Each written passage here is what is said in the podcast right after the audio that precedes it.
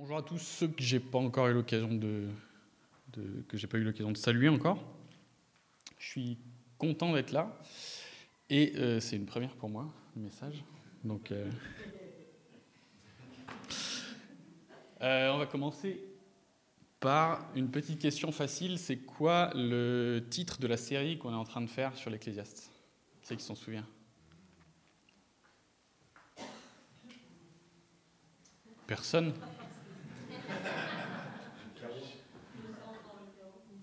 Qui dit? Un point, une image. Bravo, c'est ça, le sens dans le chaos. Ouais. Alors, euh, Salomon, quand il écrit euh, l'Ecclésiaste, bah, on l'a vu, c'est quelqu'un qui a eu une expérience de vie assez folle.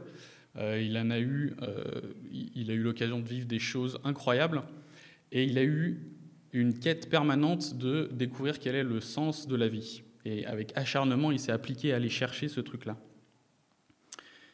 Et dans le message qu'il nous laisse dans l'Ecclésiaste, il y a un, peu quelque chose qui est de l'ordre de l'empressement, qui, est du genre, euh, vous perdez pas de temps, j'ai fait le travail pour vous, vous n'avez pas besoin de vivre la vie que j'ai faite, je vais vous donner les clés. Et les clés, c'est dans tout ce que vous faites, s'il n'y a pas Dieu, il n'y a aucun sens. Et il nous donne ce, L'Ecclésiaste aurait pu être écrit en une phrase. Bon, il a fait un peu plus, il a écrit un livre complet. Et euh, merci Seigneur d'avoir 12 chapitres de l'Ecclésiaste. Mais le sens principal du livre, c'est ça. C'est euh, dans tout ce que vous faites, s'il n'y a, pas a pas Dieu au milieu, ça n'a pas de sens. Et du coup, en 2019, on est au bénéfice de ces 12 chapitres de l'Ecclésiaste et on l'a sous le nez. On n'a pas besoin de vivre ce que Salomon a vécu il nous donne les clés et on, est au bénéfice de, ce message de la crainte de Dieu et la reconnaissance de Dieu dans tout ce que vous faites. C'est ça qui permettra de trouver un sens dans le chaos. Alors aujourd'hui, on va continuer. On a vu différentes, différents passages. Chaque chapitre de l'Ecclésiaste, quand je disais on aurait pu le résumer en une seule phrase, c'était une blague. Hein. Il y a plein de trucs qui sont très riches dans l'Ecclésiaste. Et là, on va se pencher sur le quatrième chapitre qui va parler des relations humaines. Et je pense que si Salomon avait eu une machine à voyager dans le temps et qu'il aurait pu aller euh, voir un petit peu ce qui se passait à différents moments, il aurait pu piquer une, des citations, une maxime connue, qui dit euh, L'homme est un loup pour l'homme. C'est une citation qui date du deuxième siècle et qui décrit que bah, l'homme est, est sauvage envers lui-même. Alors les loups, je suis pas, je suis pas, cette maxime a été reprise de nombreuses fois par euh, des différents auteurs différents philosophes. Et euh, je ne sais pas s'ils étaient calés en loups, moi je ne le suis pas, je ne suis pas non plus calé en philosophe d'ailleurs, mais les, loups, l'homme a une longue histoire avec les loups. Euh, il y a cette notion de sauvage. Les loups descendaient dans les, villages, dans les villages, ils vivaient plutôt en Europe, ils vivaient dans la montagne, ils descendaient dans les villages se servir dans les troupeaux de moutons parce qu'ils avaient faim. Euh, et, voilà. Et euh, ils ont une autre caractéristique, les loups, c'est qu'ils vivent, en, meute. Est-ce qu'on a la petite image des loups? Ouais. Donc euh, les loups vivent en meute, c'est-à-dire qu'ils ont besoin les uns des autres pour survivre. Et quand on regarde, je vais aller vite faire regarder ce que ça donne sur Wikipédia, une meute de loups. En fait, il c'est des micro-sociétés à chaque fois.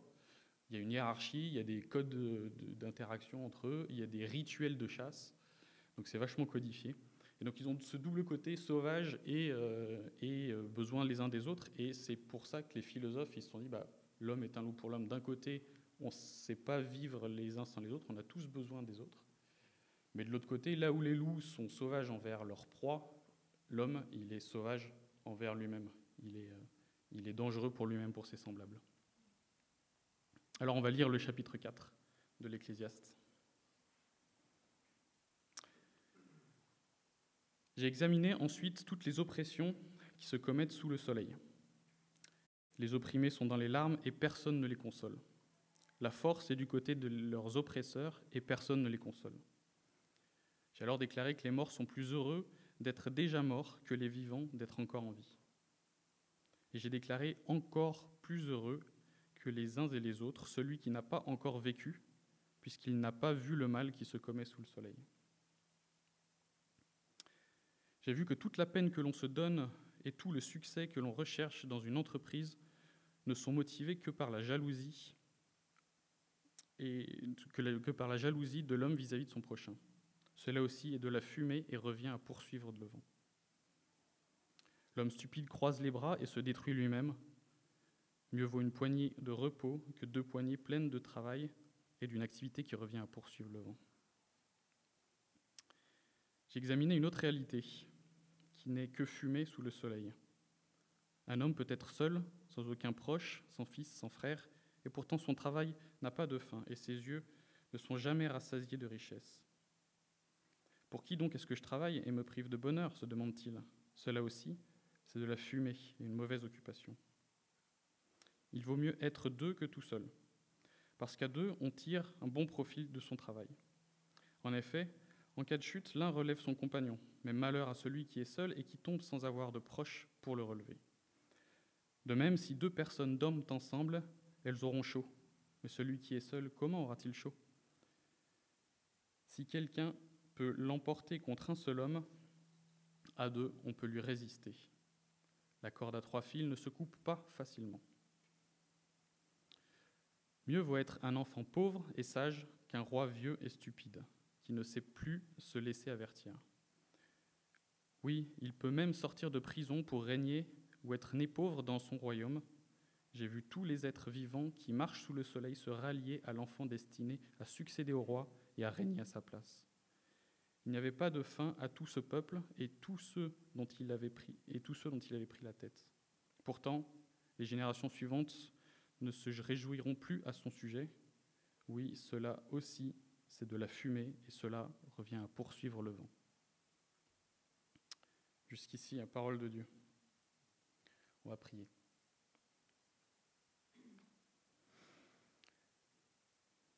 Seigneur mon Dieu, tu nous donnes ce livre de l'Ecclésiaste et euh, on veut vraiment te, louer, te rendre gloire pour, cet enseignement, le bénéfice qu'on a, la, chance d'avoir cet enseignement. Je te demande d'ouvrir nos cœurs, de pouvoir nous toucher par ton Saint-Esprit. Je te demande au nom de Jésus. Amen.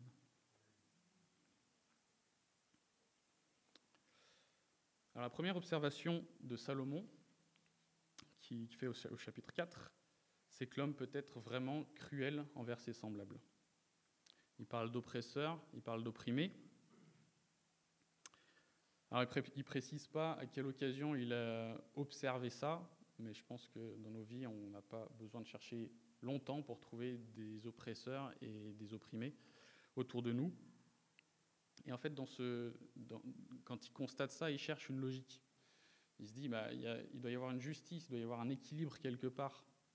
On doit au moins pouvoir trouver un consolateur. Et non, il n'y en a pas. Il n'y a personne, les opprimés sont dans les larmes et personne ne les console. C'est la loi du plus fort. Salomon, dans cette partie-là, il constate le pire, un des pires versants du cœur de l'homme. C'est euh, le, versant du cœur de l'homme qui a poussé les hommes à crucifier, à crucifier Christ sur la croix. C'est le même versant du cœur de l'homme qui a poussé les nazis à exterminer un peuple en utilisant l'industrie pour faire ça. C'est le même versant du cœur de l'homme qui a poussé les hommes blancs à exploiter les hommes noirs et à les massacrer en tirant profit de leur travail. C'est le même versant qui a poussé les, des, conquérants qui avaient une, une supériorité technologique à décimer des peuples entiers qui étaient euh, dans leur territoire depuis des siècles et des siècles. Et en constatant ça, Salomon, il, est déprimé. On n'a pas besoin d'être dans des, situations aussi euh, fortes. à notre époque, on n'est pas dans des, périodes aussi noires de l'histoire, mais autour de nous, on a quand même ces opprimés, ces, oppressions. Et, et même dans notre, société tellement complexe que on passe du rôle d'opprimé euh, au rôle d'oppresseur assez facilement sans s'en rendre compte et souvent malgré nous. Et ne serait-ce que les gilets jaunes euh, actuellement, c'est des gens qui cherchent quelqu'un pour les consoler. Ils sont opprimés. Quand on les écoute dans leur discours, ils ont ce sentiment d'être opprimés. Et en participant à la société, malgré nous, on fait partie soit des oppresseurs, soit des opprimés. Et l'Ecclésiaste, quand il lit ça, quand il, quand il observe ça, il est. Ouais, la, la vie n'a pas de goût pour lui. Et je ne sais pas si vous vous souvenez, au chapitre 2, on avait vu déjà un passage où il y avait des signes de dépression, on va dire. Chapitre 2, verset 17, il dit Alors j'ai détesté la vie. Oui, tout ce qui se fait sous le soleil m'a déplu. En fait, il était dépressif, Salomon. En tout cas, il a eu des phases de dépression, c'est clair. Parce que pour écrire ce qu'on vient de lire là, il vaut mieux ne être mort que vivant. Mieux encore, il vaut mieux ne pas avoir, ne pas être né. Quand même avoir vécu un, épisode de dépression important pour faire ce, genre de remarques. Alors dans la Bible, on a l'exemple de quelqu'un qui a été opprimé et très largement. Vous avez une idée qui ça pourrait être? Jésus évidemment, mais autre que Jésus? Job, ouais, il y aurait Job, ouais. J'ai pris l'exemple de David. Et David, il a été euh, acculé par euh, Saül pendant des années. Il a commencé par envoyer ses gens euh, essayer de tuer David. Après, il a essayé de le planter au moins deux fois de suite. J'ai pas recompté, mais je me souviens d'au moins deux fois de suite avec sa propre lance, donc personnellement. Et après, il l'a pourchassé dans le désert pendant, enfin, à plusieurs reprises. Donc David, il a vécu des années de fuite euh, devant un oppresseur, très clairement. Et qu'est-ce qui ressort de ça? Il ressort des psaumes. Des psaumes où David, il va écrire régulièrement des prières qui ont régulièrement la même forme, c'est-à-dire qu'il commence par parler des larmes et de la tristesse et de l'oppression qu'il ressent. Il fait un cri du cœur en appelant à la justice de Dieu ensuite. Et derrière, il supplie Dieu de la consolation et il finit très souvent par des louanges. Et beaucoup, beaucoup de, psaumes ont cette structure-là. J'ai pris l'exemple du, psaume 69. Je vous lis quelques versets piqués à travers le psaume 69. Verset 21. L'insulte me brise le cœur, je suis anéanti. J'attends de la pitié, mais il n'y en a pas. Des consolateurs, je n'en trouve aucun. Ils mettent du poison dans ma nourriture, et pour apaiser ma soif, ils me donnent du vinaigre. Déverse ta, verset 25. Déverse ta fureur sur eux, que ton ardente colère les atteigne. Moi, je suis malheureux et souffrant. Ô Dieu, que ton secours me mette en sécurité. Je célébrerai le nom de Dieu par un chant. Je proclamerai la grandeur par des louanges. Ta grandeur par des louanges. Donc il y a vraiment cette structure-là. Et si vous avez, euh, si vous êtes dans une période difficile dans votre vie, je vous encourage à prendre des psaumes et vous lisez simplement le psaume. Ça va sortir de votre cœur ce qui est des fois difficile, là où on n'arrive pas à trouver des mots. David l'a fait pour nous en fait dans ses psaumes. Peut-être que vous avez déjà ressenti ce désespoir. Quand on trouve plus le goût à la vie, qu'on trouve que la, vie plus, vaut plus le coup d'être vécue, c'est absolument terrible de perdre le goût de la vie. La dépression, le désespoir, les larmes. Il y a le corps qui lâche, la tête, elle devient engluée, on a des raisonnements circulaires. L'esprit perd ses repères, on perd le goût, et tout il n'y a, rien qui a un sens, et tout devient fade. On perd le désir, on perd l'intérêt pour quoi que ce soit. Ceux qui ont vécu déjà des périodes de dépression, ils savent un petit peu ce que ça, ce que ça représente. Et on a des artistes autour de nous qui parlent très bien de la dépression et de la morosité, et ça fait des chansons qui sont magnifiques. Moi, j'ai eu une période où j'écoutais beaucoup Renaud. Je n'ai pas écouté que du métal dans ma vie. Et j'écoutais beaucoup euh, Renaud, qui est un poète extraordinaire. Et euh, il a une chanson qui dit euh, J'ai la vie qui pique les yeux. Et je vous lis quelques, quelques lignes de, de, ce, de cette chanson. J'ai la vie qui me pique les yeux. J'ai mon petit cœur qui est tout bleu. Dans ma tête, je crois bien qu'il pleut. Pas beaucoup, mais un petit peu. Je m'intéresse plus à grand chose. Même pas fatigué, je me repose. Je bois la vie à toute petite dose. Je vois plus la couleur des roses. Dans ma guitare, il n'y a plus rien. Plus de notes, plus un refrain. Dans mes doigts, il n'y a plus rien qui tient. Dans ma peau, il n'y a que du chagrin. Dans des situations euh, où on est au fond du trou, on cherche un consolateur. on cherche quelqu'un pour nous consoler en tout cas. Et euh, bah, naturellement, on va se tourner vers nos amis, on va se tourner vers notre conjoint, souvent en premier lieu. Nos amis, les amis, euh, nos frères et sœurs, si on en a, la famille, etc.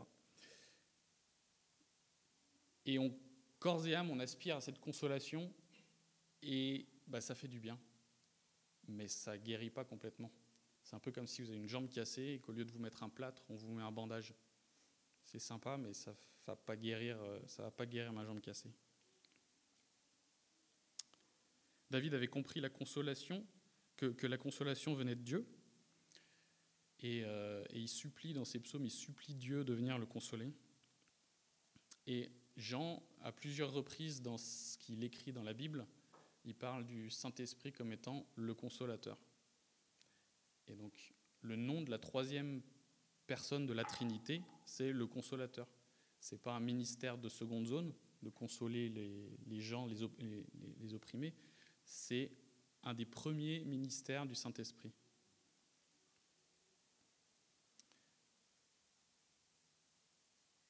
Le Saint-Esprit, c'est celui qui chasse les refrains de dévalorisation, c'est celui qui enlève cette impression de se noyer, c'est celui qui euh, nous enveloppe dans ses bras d'amour quand on, est vraiment au fond du trou. Il remplace le désespoir par l'espoir et il remplace la dépression par la confiance.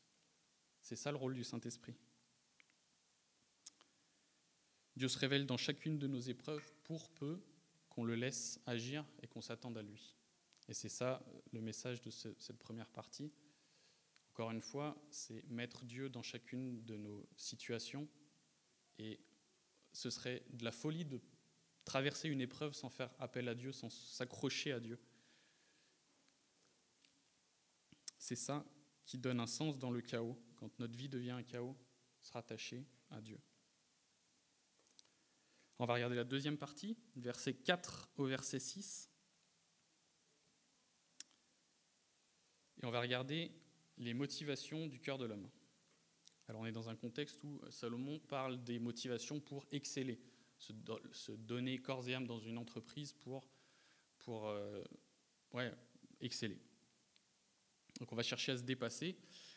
Et ce qu'il va nous dire, c'est que notre motivation pour nous dépasser, c'est la jalousie des autres. Et il faut un petit peu euh, euh, réfléchir au truc pour se dire, parce que moi, mon premier réflexe, c'était de me dire, bon, la jalousie, j'essaye de ne pas être jaloux, et donc pas, ça ne devrait pas être mon premier moteur. Et quand je regarde, j'ai fait une petite euh, rétrospection et j'ai regardé à quel point mon cœur était jaloux. J'ai fait une liste, je ne vais pas vous la donner, mais c'était pas, pas glorieux. Et ouais, on est jaloux, on est tous jaloux. Quand on essaye de se dépasser, en fait, on essaye de dépasser les autres. Einstein, quand il, dit, quand il donne la relativité restreinte, il dit tout est relatif. Et ouais, par définition, un arbre, quand il est grand, il est grand par rapport aux autres. Dans les années 2000, on a eu les, les, connexions ADSL 50, 512, 512K. Je ne sais pas si c'était pareil aux US, les années 2000 ADSL. Et c'était une révolution par rapport, vous vous souvenez, les modems qui faisaient un bruit d'extraterrestre, qui faisaient les RTC 56K, là. Ça allait, ça allait 10 fois plus vite, c'était magnifique. Ben maintenant, dans notre poche, on a un truc qui va 80 fois plus vite que les connexions ADSL des années 2000. C'est juste que le référentiel, il a changé. Et cette notion de référentiel, elle est capitale parce qu'effectivement, on se mesure aux autres, c'est valable pour l'humain aussi. L'image qu'on a de soi, elle est par rapport aux autres, toujours. C'est le référentiel qui détermine la valeur qu'on donne aux choses. Du coup, quand on cherche à exceller, on ne le fait pas dans l'absolu, on le fait par rapport aux autres, par rapport à une référence et donc aux autres. Et la jalousie nous concerne tous. Et si je peux le dire, et si je peux vous inviter à, sonder votre cœur pour voir où est votre jalousie, c'est, c'est simplement parce que la parole le dit. On est tous dans cette situation. Et si le mot euh, jalousie vous parle pas plus que ça, essayez avec envie, rivalité, compétition, convoitise, orgueil, c'est tous des termes qui font référence à comment je me positionne par rapport aux autres et comment je me vois. Donc jalousie, c'est un angle, mais il y en a d'autres aussi. Alors j'ai trouvé un, un, proverbe chinois qui dit Sur dix femmes, il y en a neuf qui sont dévorées par la jalousie. Pour moi, c'est les Chinois. Mais juste, je me suis dit, pour la blague, je me suis dit, Salomon, il y avait 1000 femmes. Ça en fait 900 qui sont dévorées par la jalousie. Imaginez l'ambiance.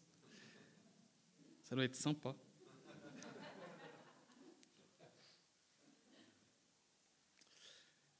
Le premier péché dans la Bible, Adam et Ève, il est motivé par euh, l'envie, le fruit avait l'air bon, et euh, l'orgueil, vous serez comme des dieux. Très rapidement, derrière, on a le Cain et Abel. Et Cain et Abel, c'est la jalousie. C'est Cain qui est jaloux de son frère. Cette histoire, vous connaissez, euh, les deux s'apprêtent à, font une offrande à Dieu, et Dieu est favorable à l'offrande d'Abel et pas à celle de Cain. Et il le reprend. Et, euh, ça termine mal. Cain tue son frère. On a peu d'explications de pourquoi est-ce que Dieu a été favorable à l'offrande d'Abel et pas à celle de Cain. J'en trouve plusieurs et si on les combine, ça donne quelque chose d'à peu près, euh, euh, logique avec l'enseignement biblique, je pense. La première, c'est Dieu qui choisit les règles. Quoi qu'il arrive, si Dieu a choisi que celle de Cain était, euh, celle de Abel était valable et celle de Abel ne l'était pas, c'est la souveraineté de Dieu. Et la deuxième, la deuxième piste qu'on a, c'est que dans la Bible, à plein d'endroits, les sacrifices, c'est l'attitude du cœur en premier lieu qui, qui, est valable. Donc, ça nous fait comprendre que l'attitude du cœur de Cain n'était pas bonne. Et Dieu le reprend et lui dit bah, peut-être change ton cœur parce que là, euh, le péché euh, se couche à ta porte euh, et, tu dois dominer sur lui. Et qu'est-ce qu'il fait Qu'est-ce qu'il fait qu'un Il nourrit sa jalousie. Et probablement que dans son cœur, au lieu de vouloir plaire à Dieu, il voulait peut-être être aussi bon que son frère ou être meilleur que son frère. En tout cas, il y avait quelque chose dans son cœur qui a déplu à l'Éternel. Et Dieu lui a dit, change ça, regarde, regarde vers moi et ton référentiel, ça doit être moi. Et Cain a nourri son référentiel humain plutôt que le référentiel divin.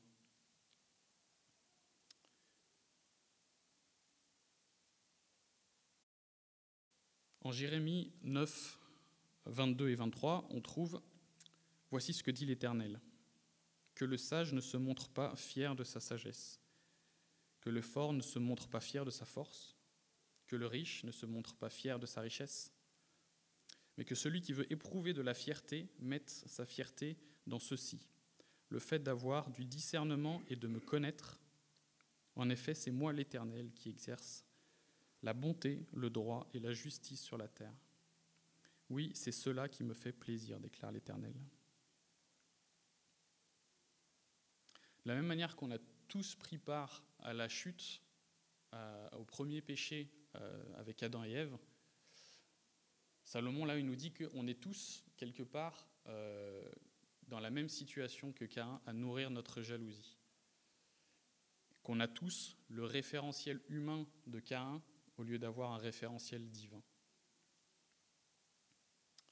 Et quand on parle de conversion, quand on parle de repentance, changer de référentiel, ça fait partie de la démarche et on ne prend plus les humains comme référence, mais on prend Christ comme référence. Et euh, vraiment, la conversion, c'est ça. De ressembler à Christ. Notre but, c'est de ressembler à Christ, c'est pas d'être meilleur que les autres. Donc je vous invite vraiment à sonder votre cœur, savoir si, euh, si vous fonctionnez, si vous avez ces réflexes de jalousie là. Si c'est pas le cas, gloire à Dieu. Si c'est le cas, bah, demandez peut-être à Dieu de transformer vos cœurs, déjà de souligner, parce que des fois c'est masqué, on ne le voit pas, de souligner ces, passages de notre vie, ces réflexes qu'on a de, se comparer aux autres et de se dire ah, j'aimerais bien être comme l'autre, je serais mieux si, euh, etc. Euh, et, Dieu, il peut changer les cœurs si vous demandez à Dieu de transformer votre cœur sur ce sujet précis, il le fera. Il le fera. Il façonnera votre cœur pour que lui devienne votre référentiel, que votre référentiel devienne plus l'humain, mais Christ. On va passer à la troisième partie. Donc du verset, 12, euh, du verset 7 au verset 12, Salomon nous dit qu'on a besoin des autres, les uns des autres. Est-ce que, euh, que vous savez compléter le dicton Tout seul, on va plus vite, ensemble, on va... Ça va. Dans, notre société, on est plus euh, branché sur le mode va plus vite que le mode va plus loin quand même. Hein. Dieu nous a bénis en nous créant à son image. Alors quand on dit Dieu créa l'homme à son image, qu'est-ce que ça veut dire? Ça veut dire plein de choses, mais il y en a une euh, dans, toutes ces, dans ce plein de choses, il y en a une, c'est euh, qu'on est relationnel. On, a des relations les uns euh, avec les autres. Pourquoi? Parce que Dieu lui-même est relationnel. Il est trois personnes. Le Père aime le Fils, le Fils obéit au Père, et l'Esprit connaît les, pensées du Père et il les dispense selon sa volonté aux hommes. Donc il y a une vraie relation déjà dans la Trinité. Quand il nous crée à son image, il nous crée relationnel. En premier lieu pour être en relation avec lui, créature, créateur. Et en second lieu, créature, créature, il, le crée, il, il nous a fait aussi sous cette forme-là. En Genèse 2, 18, euh, après avoir créé l'homme, Dieu observe sa créature et souhaite la combler. L'Éternel Dieu dit, Il n'est pas bon que l'homme soit seul, je lui ferai une aide qui soit son vis-à-vis. Qu'est-ce qu'il fait ensuite? Il crée Ève et elle devient son vis-à-vis. Alors, le propos, n'est pas tellement de parler homme et femme ou mari et femme, c'est simplement de dire que Dieu nous a donné un prochain, il nous a créé relationnel avec ce besoin et il a comblé ce besoin aussi qu'on avait d'être en, lien les uns avec les autres. Et c'est chouette et Salomon, du coup, euh, du verset 9 au verset 12, il va souligner tout un tas d'évidences en nous disant Ouais, vous avez besoin les uns des autres. Et c'est une bénédiction que je vous ai donnée des prochains, et saisissez-vous-en. Et, euh, c'est, la bienveillance de Dieu qui nous a donné ces, ces prochains-là. Donc remercions Dieu pour les relations qu'il nous donne. On est responsable des relations qu'il nous donne. Euh, on est responsable de la relation qu'il nous confie avec notre conjoint. On n'est pas responsable de notre conjoint, mais de la relation qu'il nous donne avec notre conjoint. On est responsable de la relation qu'on a avec nos enfants, avec euh, nos amis, avec nos frères et sœurs. Et c'est toutes des bénédictions que Dieu nous a données. Mais euh, elles peuvent être des bénédictions qu'à partir du moment où on met Dieu dans l'équation aussi à cet endroit-là. Sachant mesurer la valeur de ces, relations et sachons lui rendre gloire aussi. Pour, euh, on est tous bénis de, de relations. Sachons lui rendre gloire pour ça. On va passer au dernier point, versets 13 à 16.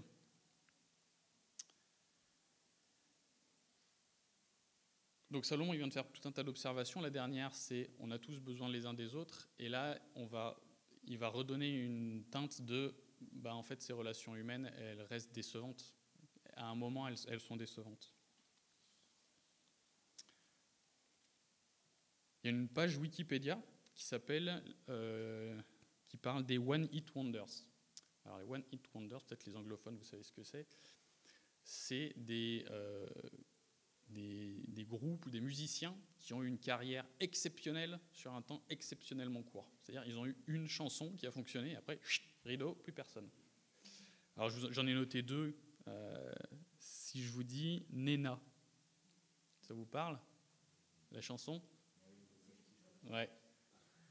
99 Luftballon. Los del Rio. La Macarena.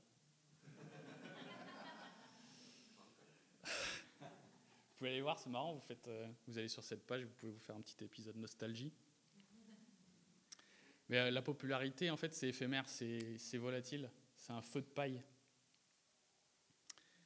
Et euh, en fait, on a tous ces réflexes-là de, de, chercher notre public et d'essayer de plaire à notre public. on a tous un public. Pas besoin d'être une star ou d'avoir écrit X chansons pour, pour avoir un public. Là où c'est le plus flagrant, évidemment, c'est sur les réseaux sociaux. Quand vous postez un truc, il y a derrière une, espèce de, quelque chose d'irrésistible ou à aller voir s'il y a eu des likes, des réactions. Et, on est tous comme ça. Est-ce que ma vie a un intérêt pour les autres? Comment est-ce que mon public réagit euh, là-dessus? Et j'ai envie de plaire aux gens qui, suivent, ma vie, qui sont dans mon périmètre. Et moi, je le fais aussi. Je ne suis pas un accro de Facebook, mais quand je poste un truc, euh, derrière, je, je regarde s'il y a eu des réactions.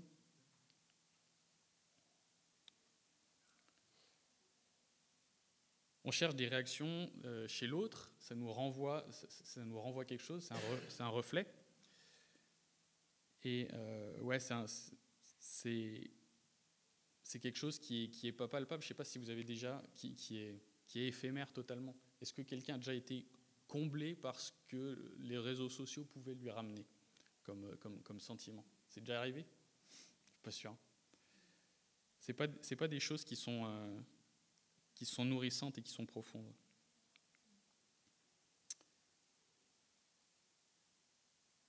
Salomon, quand il décrit ce passage-là, il dit effectivement, c'est le roi est remplacé, les gens changent de, de, star en quelque sorte, et c'est valable pour nous. Et c'est pas que c'est pas que euh, sur le net que ça se passe, parce que ce comportement-là, on peut l'avoir au travail, on peut l'avoir euh, en famille, on peut l'avoir à différents endroits. Et ce que dit Salomon, c'est construire là-dessus, c'est dangereux parce que euh, ça arrivera de manière certaine que votre public va vous lâcher. Donc c'est une folie de construire là-dessus. Et en fait, on se trompe de public. Quand on fait ça, on se trompe de public. On cherche, chercher à plaire, c'est pas mauvais en soi, mais c'est à qui on essaye de plaire qui importe. Et bien sûr, notre objectif, c'est d'essayer de plaire à Christ avant tout. C'est ce que fait Paul quand il parle en Galates 1.10. Maintenant, est-ce la faveur des hommes que je cherche ou celle de Dieu? Est-ce que je cherche à plaire aux hommes? Si je plaisais encore aux hommes, je ne serais pas serviteur de Christ. Si on essaye de plaire à Dieu, notre popularité, elle va grimper en flèche et elle sera éternelle. Ce n'est pas le feu de paille qu'on a ici sur cette terre. Dieu va nous aimer de manière éternelle. Il nous aime déjà de manière éternelle, mais si on, on essaye de plaire à Christ, notre popularité auprès de Christ, elle va être éternelle. Une autre manière de voir les choses, c'est que euh, Christ, c'est l'époux et on est l'épouse. Et qu'est-ce que fait une épouse?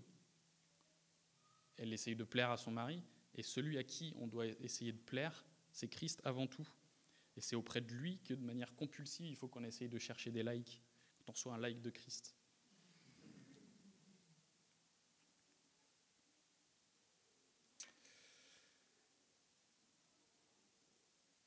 J'en arrive à la conclusion. Euh, les, auteurs ont repris L'homme est un loup pour l'homme pendant des siècles. Et euh, un peu plus proche de nous, il y a Spinoza qui a repris cette maxime et qui l'a associée à une autre qui dit L'homme est un Dieu pour l'homme. Et il a mis les deux en, parallèle. Et ce qu'on vient de voir, c'est ça. C'est qu'on met l'homme à la place de Dieu.